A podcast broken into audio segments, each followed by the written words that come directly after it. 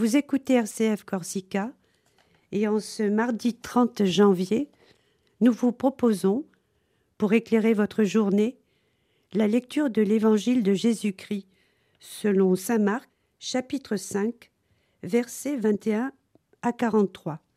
Cette lecture sera suivie de la méditation du Père Tomei qui nous accompagne toute la semaine.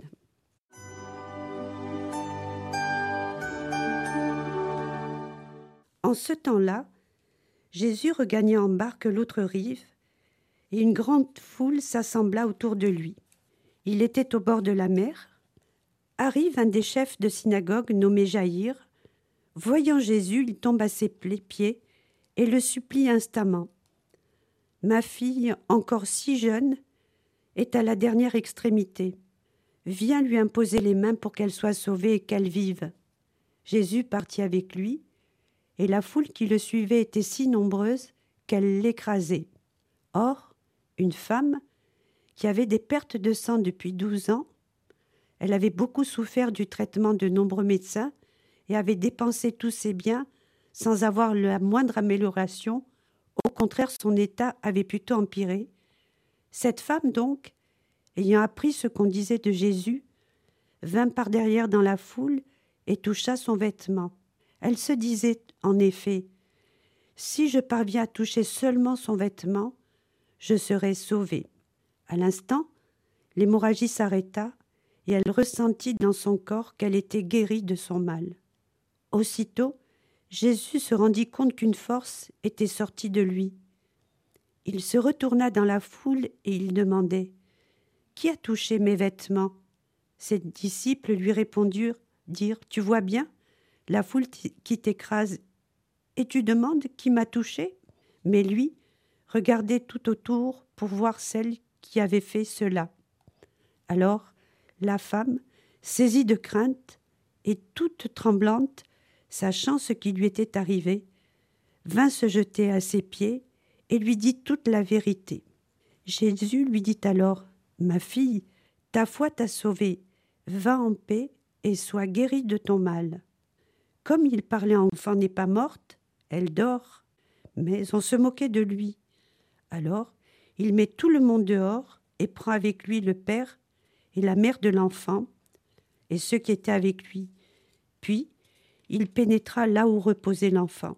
Il saisit la main de l'enfant et lui dit Talitakum, ce qui signifie Jeune fille, je te dis, lève-toi. Aussitôt, la jeune fille se leva et se mit à marcher. Elle avait en effet douze ans. Ils furent frappés d'une grande stupeur, et Jésus leur ordonna fermement de ne le faire savoir à personne, puis il leur dit de la faire manger.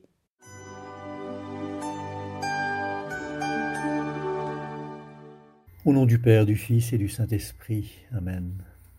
Entrons dans le silence dans l'écoute et la méditation de la parole de Dieu, la parole du Père qui est son Verbe éternel fait chair, en Marie en nous. Cette parole que nous avons écoutée encore dans l'Évangile, où ces deux passages mis ensemble, ces deux miracles, nous révèlent de grandes choses sur euh, Jésus, son identité, qui il est vraiment.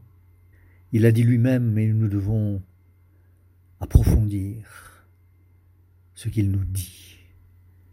Il nous a dit, moi je suis le chemin, la vérité, la vie. Nul ne peut aller au Père sans passer par moi.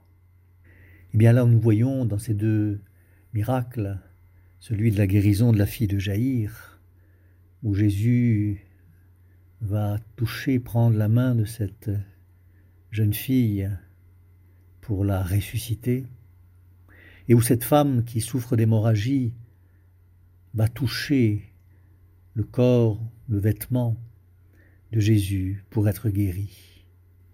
Que les choses du ciel, la grâce, la puissance de Dieu, l'amour de Dieu viennent jusqu'à nous par Jésus et par le corps de Jésus, par son incarnation, par son humanité, comme l'a enseigné Sainte Thérèse d'Avila et et dont elle a fait l'expérience.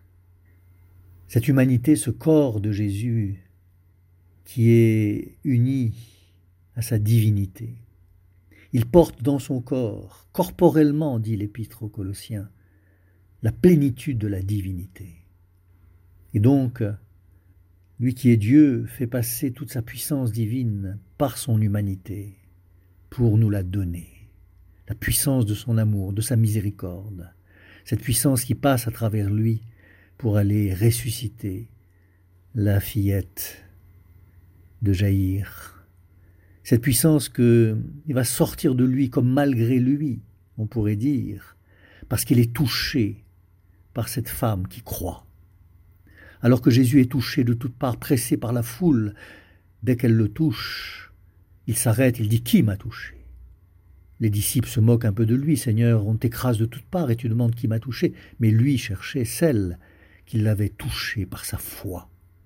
Car par la foi, l'espérance, l'amour, les vertus théologales, nous touchons Dieu lui-même et nous obtenons de lui à la mesure de notre foi, de notre espérance en lui.